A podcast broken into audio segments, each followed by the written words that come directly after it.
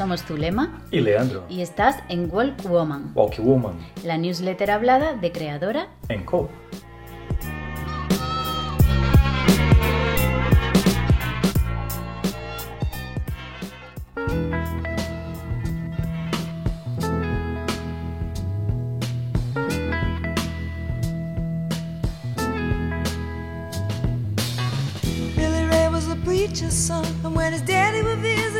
En un estudio publicado en la revista científica Neuroimage, los investigadores percibieron que áreas del cerebro ligadas al sistema de recompensa son activadas más rápidamente por TikTok que por las redes de contenido en texto. El experimento involucró exámenes de resonancia magnética en 30 pacientes mientras veían dos tipos de vídeos, los personalizados por el algoritmo de TikTok y los genéricos, destinados a usuarios que todavía no tienen sus preferencias rastreadas por la plataforma. El resultado fue que cuando vemos un vídeo en TikTok, el cerebro recibe una torrente de dopamina que hace que sintamos placer inmediato, entre 15 y 30 segundos, de acuerdo con la duración de los vídeos. Y eso explica muchas cosas. Por ejemplo, porque podemos estar tres horas en TikTok y nos pasan un please y nos dura una eternidad leer un texto de 15 minutos. Esta ola de dopamina hace que no puedas quitar tu atención de estos vídeos para pasar a tareas más complejas y menos automáticas. Realmente funciona como una droga. Es probarla y nuestro cerebro empieza a demandar dosis cada vez más cortas y más rápidas.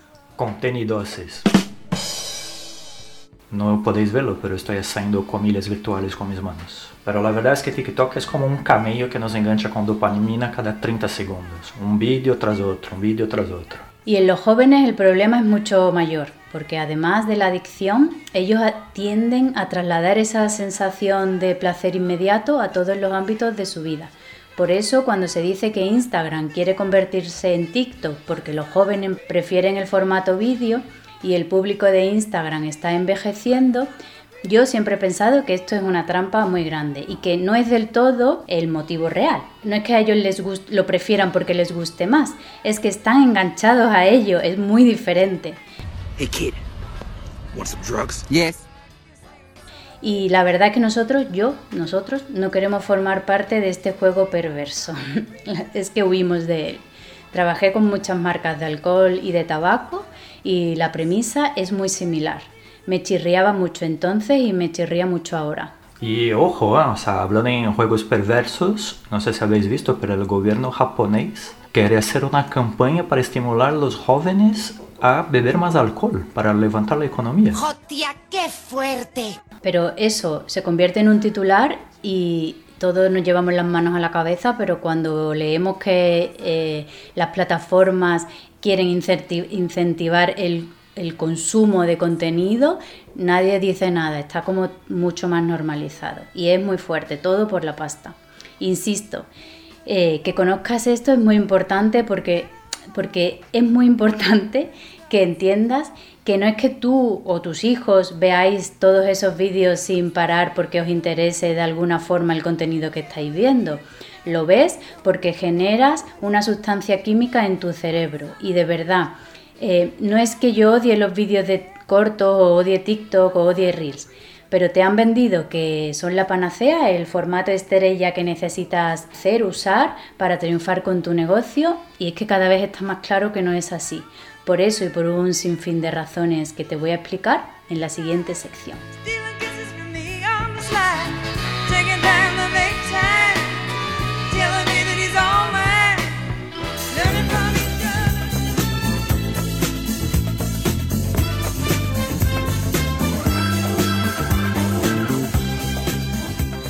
En la tendencia random de esta semana vamos a hablar de por qué Reels no es la mejor estrategia para tu negocio. Antes de entrar en la materia creo que es necesario hacer una pequeña intro o resumen que explique por qué hemos llegado hasta aquí, a la que he llamado Instagram, cómo hemos llegado hasta aquí. Con el boom de usuarios y creadores de contenido que sufrieron las redes sociales en los últimos años, se empezó a complicar mucho el orden en el que tú veías ese contenido en tu timeline, ya que empezaste a seguir a cientos de personas y dejó de ser viable que puedas ver en tu timeline, en tu feed, en tu perfil, el contenido de todas ellas cada día. Y ahí apareció el famoso algoritmo, que supuestamente lo que hace es una deducción a la hora de mostrarte el contenido de tu feed, lo que a ti te aparece de otras personas, determinando el contenido de tus amigos que más te ha gustado anteriormente. Es decir, cuando eh, en función de cómo tú interactúas con ese contenido, el algoritmo detecta qué tipo de contenido es el que más te gusta y te lo va, te lo va mostrando. Yo llevo trabajando en Instagram, con Instagram, perdón, desde 2011-12 en las agencias en las que trabajaba para las marcas, tenían sus perfiles, pues yo trabajaba con ellos y ya desde 2013 se rumoreaba que Facebook e Instagram daban prioridad si usabas el formato vídeo. En aquel momento parecía que era porque Mark quería competir con YouTube. Entonces quería convertir Facebook en una plataforma de vídeo tipo la de YouTube. Por lo tanto, es que parece que el formato vídeo siempre le ha interesado mucho a Mark, pero lo que más le interesa o sobre todo le preocupa es su competencia. Por eso, ha ido convirtiendo Instagram en un mercadillo de refritos de todos esos formatos que usaban las aplicaciones que iban funcionando bien, entonces él las iba considerando su competencia e iba integrando esos nuevos formatos en, en, Instagram, como ya hizo con las historias, ahora está haciendo con los reels y ya intentó hacer en el pasado en la aplicación de Facebook, cuando intentó que se convirtiera en un YouTube para competir contra YouTube, cuando intentó que se convirtiera en un WhatsApp antes de comprar WhatsApp, que nos incentivaba a utilizar el Messenger de Facebook para comunicarnos con nuestros amigos como si fuera WhatsApp, y también nos incentivó a usar Facebook como una plataforma de email. No sé si lo recuerdas, pero yo tenía un email que era azulema.facebook.com y eh, lo que pretendía Facebook era que competir contra Gmail, ¿no? Entonces al final pues ahí se ve que esto no es algo nuevo, esto que está pasando con TikTok, sino que es algo que Facebook, la empresa Meta, ha hecho desde siempre. El jefe de Instagram, Adam Mosseri, ha afirmado que Instagram ya no es una aplicación para compartir fotos, citando a TikTok como uno de sus mayores competidores ante los grandes cambios en la plataforma. Así que lo tenemos claro por el momento, porque no me extrañaría que reculen. La gente está muy enfadada con esto y se rumorea que alguien puede aprovechar esta crisis para lanzar un Instagram y que todos los que no queremos usar Instagram como si fuera TikTok nos vayamos allí a subir nuestras fotos. Pero a ti como emprendedora, todo esto y todas esas informaciones sobre cambios de algoritmos y estrategias empresariales de estas plataformas tiene que importarte de una manera conservadora es decir, coger la información con pinzas, porque de lo que nadie te habla en todos estos comunicados y artículos que encuentras en, la red es del contenido del contenido, es decir, del mensaje. Y para tu cliente realmente esto es lo más importante. Pero Instagram lo único que puede hacer para que tú uses las herramientas que a él le interesa que uses para poder competir contra su rival, antes que usaras historias y ahora que uses Reel, es dar más alcance a esos formatos. El problema es que el mensaje que a ti te llega es totalmente simplista y te dice, tus posts tienen menos interacciones porque ha bajado el alcance y si quieres tener más alcance tienes que hacer reels. Pero tú no eres una usuaria corriente ni tampoco una creadora de contenidos o una influencer. Tú eres una empresaria, una emprendedora y por eso no vamos a analizar si reel como formato ¿Es o no es lo que tu negocio necesita? Hacer o no hacer vídeo corto, hacer o no hacer carruseles, subir o no subir una foto, una historia, son simplemente formatos de contenido y eso es muy importante que lo tengas presente. Y ninguno a priori puede cambiar la vida de tu negocio. Son solo herramientas que podemos utilizar o no utilizar. Por eso lo que te propongo aquí ahora es responder a las preguntas claves de las que nadie está hablando. Para mí la más importante es saber si es realmente útil el alcance que te dan los reels. Si tu negocio necesita tanto alcance y si las personas que hay detrás del alcance de los reels son las mismas personas que había detrás del alcance que tenían antes tus fotos del feed como te prometen. Y si no es así, saber qué personas están, siendo impactadas por mi contenido nuevo, por esos reels. Como son muchas preguntas, vamos a dividirlo en dos bloques. el primer bloque va a ayudarnos a responder si es realmente tan importante tener tanto alcance. Y ya te digo yo rotundamente que no. El alcance son las personas que ven tu contenido. El problema del alcance es que si no es un alcance de calidad, un alcance basado en tu público objetivo, un alcance segmentado, no sirve para absolutamente nada. Si tu negocio tiene un cliente muy concreto, un nicho, Hacer un reel que llegue a cientos de miles de personas alrededor de todo el mundo no te sirve para absolutamente nada. El alcance sí o sí tiene que estar segmentado.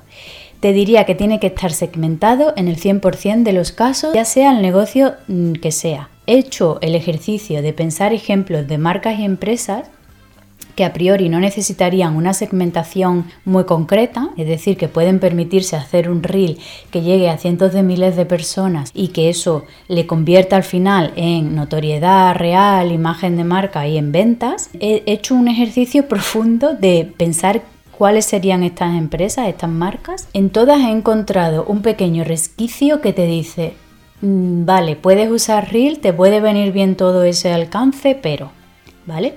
Entonces vamos a hablar rápidamente de cuatro ejemplos en los que vamos a ver que ni siquiera cuando son marcas mainstream o marcas que tienen un producto que consumen la gran parte de la sociedad, usar Reels o tener ese alcance le va a ayudar realmente. La primera que me gustaría analizar sería una marca de leche, ¿vale? Cualquier marca de leche. Es verdad que la leche es un producto que a priori consume toda la sociedad, desde un niño pequeño hasta un joven, hasta una persona adulta, un hombre, una mujer, cualquier clase social y cualquier edad, ¿vale? Es un producto bastante genérico. A priori, hacer un Reels podría venirle bien. ¿Dónde veo yo el problema en este caso? Pues lo veo en la segmentación geográfica. Cuando tú subes un reel, lo ve, lo veo yo mm, aquí en España y también lo ve un chico en India, otro en América o en Sudamérica, ¿vale? En cualquier parte del mundo realmente. Entonces esto es un problema porque si esa marca no opera en esos países, vas a alcanzar a gente que nunca va a comprar tu producto. Con lo que ni siquiera cuando es una marca genérica, hacer reels le, le- no hacer reel, porque como digo, no es un tema de hacer o no hacer reel, es un tema del alcance que da ese reel, le va a venir realmente bien. Otro caso en el que a priori también tener ese alcance de los reels le podría venir bien es una marca, una empresa tipo el Corte Inglés o, Amazon, que tienen productos multimarca y, y al final pues tienen productos que se dirigen a toda la sociedad. En estos casos, yo el problema lo veo en el mensaje, porque es difícil que tanto un niño de 12 años como una señora de 60 empaticen con un mismo mensaje. Entonces aquí se equipararía un poco al tema de la televisión, que antiguamente pues tú usabas la, la televisión para hacer tu anuncio y llegabas a muchos tipos de personas con un mensaje que a veces pues no empatizabas con él. Por ejemplo, yo he visto anuncios que yo lo veía y desde luego no me sentía para nada que me estaban hablando a mí. Pero incluso en la tele esto se segmenta por franjas horarias y tipos de programas, cosas que en Reel no se puede hacer. Entonces al final tú vas a poner un reel con un mensaje, imagínate, dirigido a una persona de a una mujer de 60 años y lo va a ver mi prima que tiene 12 y tío que tiene 30. Yo aquí también veo este problema, ¿no? Pero bueno, esto es una cosa bastante técnica y publicitaria y estratégica que tampoco quiero enrolarme más ahora. En los dos únicos casos en los que yo sí que creo que usar Reel puede ayudar es si eres un cantante de música bastante mainstream, eh, muy generalista, muy comercial, que ahí sí que te podría venir bien, bastante bien, de hecho lo usan, y también para influencers. Aunque lo de los influencers también tengo algo que añadir y es que al final los influencers sí que están, sí que están segmentados por su propio contenido, pues están las influencers de moda, las de belleza, eh, los influencers de viajes, ¿vale? Y al final yo sigo o no sigo a esta influencer o a este influencer por el tipo de contenido que sube. Pero bueno, como a ellos realmente lo que les interesan son los grandes datos, tener mucho alcance y tener muchos seguidores, pues sí que les viene bien hacer reel porque les da precisamente eso. Además, las personas que hay detrás de este alcance extra que te dan los reel no son las mismas personas que antes veían tus fotos del feed, que era otra pregunta de la que nos hacíamos antes. ¿Y sabes por qué no son las mismas? Porque los reels se muestran a un montón de personas random que no son las personas que a ti te siguen ni que se interesan por tu producto, ni por tu marca, ni por lo que tú cuentas. Por lo que antes tú subías una foto a tu feed y la veía un tanto por ciento alto de personas que te siguen, ya te conocen, mostraban interés por ese contenido, generabas comunidad, conversación, interacción y al final conversiones, seguidores, suscriptores, ventas. Y ahora subes un Reels y este le aparece a un montón de personas que no te conocen y no están interesadas en tu área de negocio. Por lo que sí generas más alcance, llegas a más gente, pero nada más que ese alcance, no hay nada detrás, la gente no se siente identificada, pocas interactúan, pocas acaban siguiéndote y prácticamente ninguna mm, se, produce, eh, se traduce en una conversión. Y por otro lado, responder a, una, a la última pregunta que nos hacíamos, que es si realmente los reels te dan más alcance. Y también te digo que yo he comprobado que no siempre. No por usar reels vas a tener más alcance sí o sí. Por ejemplo, nosotros tenemos muchos carruseles que tienen mucho más alcance que otros reels que hemos hecho. Y si no tienen más, sí que tienen un poquito menos de alcance, pero muchas más interacciones. Por otro lado, mm, ya te comenté que tenemos un par de reels que, son, que se hicieron virales y para hacerlo usamos todos los requisitos que te dicen que tienes que usar para convertir un reel en, viral.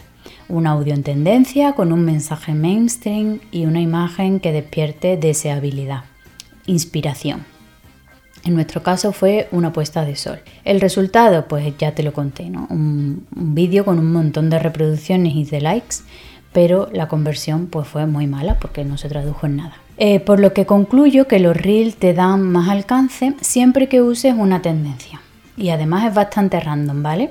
Como es un contenido que no se basa en las necesidades de tu cliente, lo que acaba pasando es que se hace o no se hace viral de forma realmente azarosa. ¿Qué quiere decir esto? Pues mira, tú entras en la aplicación, subes un vídeo, usas una tendencia con música, imágenes, recursos, lo que sea. Lo subes y si al algoritmo le cae bien, pues mira, decide premiarte y lo muestra sin parar durante días y días y días. Lo importante aquí no es que sea o no sea viral. Lo importante es que no depende de ti, de tu contenido, de lo que tú creas. No importa que hayas estado horas currando un contenido, porque que éste lo vea o no lo vea tu público objetivo va a depender única y exclusivamente del azar del algoritmo. Y nosotros lo que queremos es que salgas de ese ciclo, círculo vi- vicioso, en el que tú creas, creas, creas y esperas a ver si el algoritmo te muestra. Un círculo vicioso que te tiene muy, muy desmotivada. Y por eso te recomendamos y usamos estrategias que no dependen del azar del algoritmo. Un ejemplo claro de esto. Antes os decía que para cantantes usar Reel puede ser una buena opción, pero también tiene sus lagunas en algunos casos, ¿vale? Por ejemplo en este. Imagínate que eres un artista o, un cantante y haces un reel súper mm, súper chulo.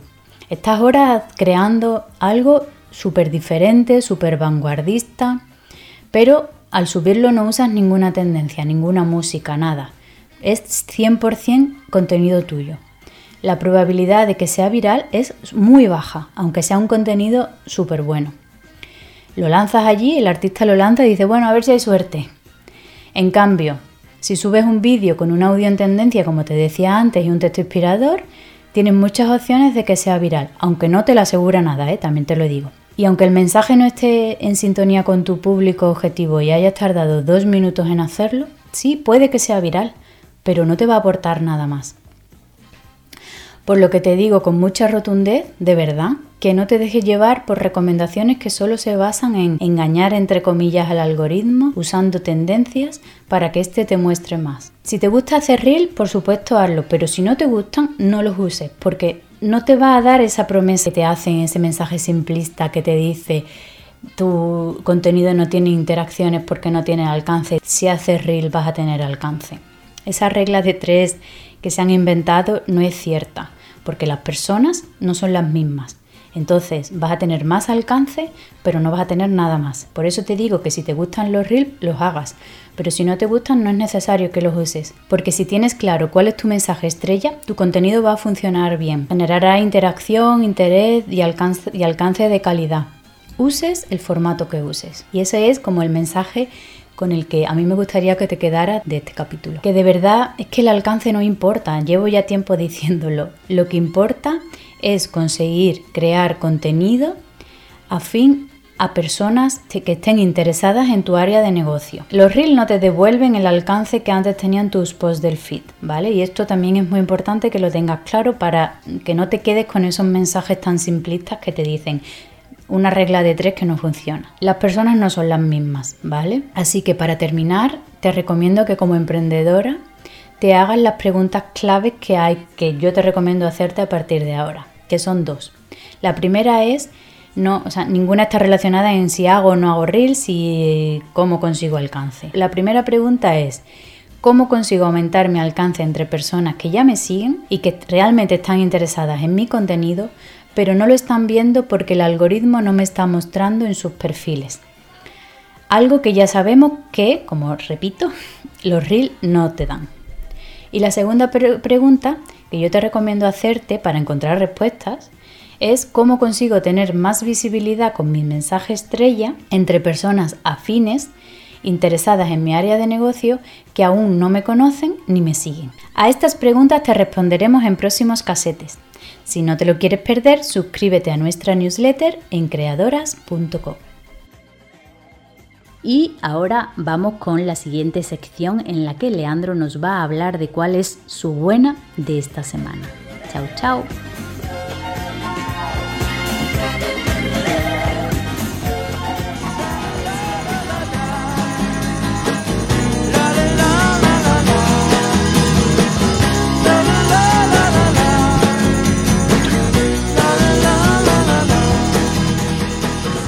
La buena de esta semana es que fuimos a ver a Ara Malikian en el Concept Music Festival en St. Petri.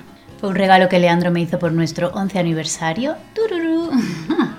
y nos ha gustado mucho. Eh, nosotros la verdad, o sea, hace también creo que 11 años, ya le habíamos conocido cuando todavía no, no llevaba la carrera solo y tenía un grupo que se llamaba Paganini, que era un poco comedia, o sea, era él más tres músicos y hacían como una, una sketch de, de, de comedia con los instrumentos musicales, mezclaban rock y otros estilos musicales. Y la verdad era muy gracioso, además de muy chulo. Lo hemos visto en un teatro en Madrid. Sí, en el Jardín Das, ¿no fue? Sí, creo que sí. Fue muy guay, a mí me, a mí me gustó mucho.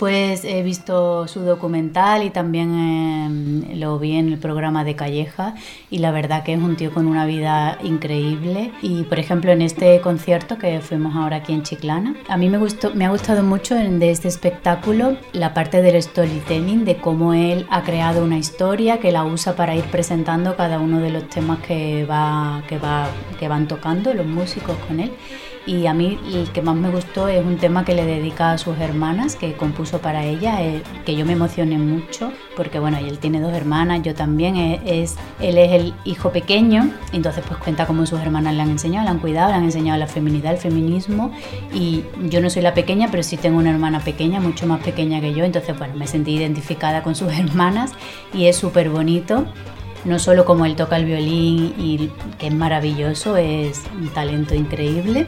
Y él es muy, muy bueno, o sea, el, el toque de comedia que él tiene lo continúa Manteniendo, es como monologuista. Vamos a ofrecer, hoy os voy a contar la historia de mi violín a través de la música. Este violín que tengo perteneció a mi abuelo, mi abuelo Krikor, que nació en Armenia, luego emigró en el Líbano, donde vivió toda su vida ahí en el Líbano y donde nació también.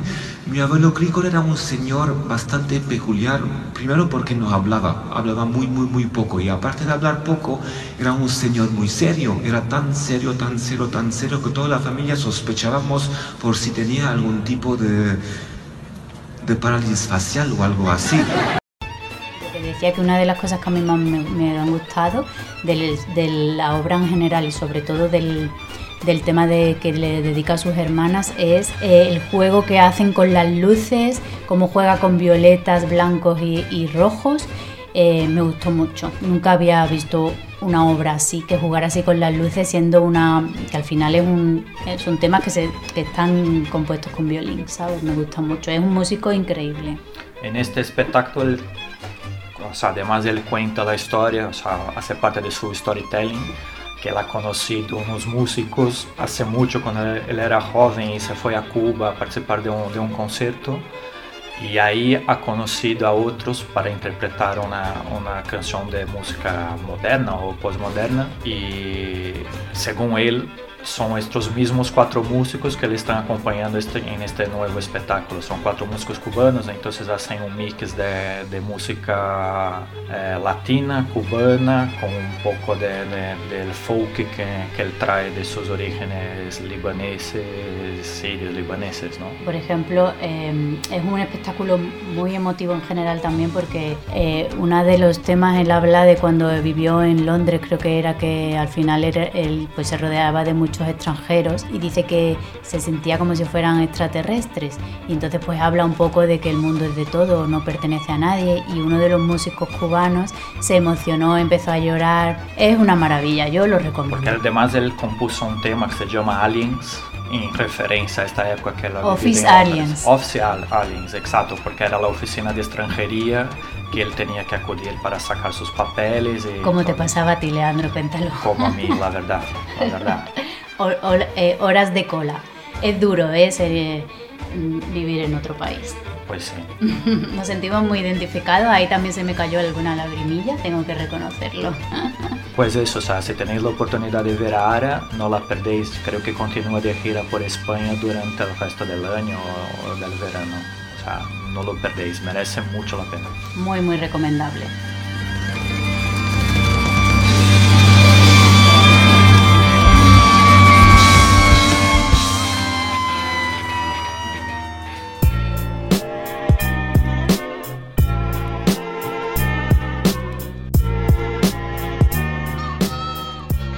Esta es nuestra forma de emprender y de ver la vida, porque si no lo disfrutas es que es mejor que ni te levantes del sofá, que es que ni lo hagas.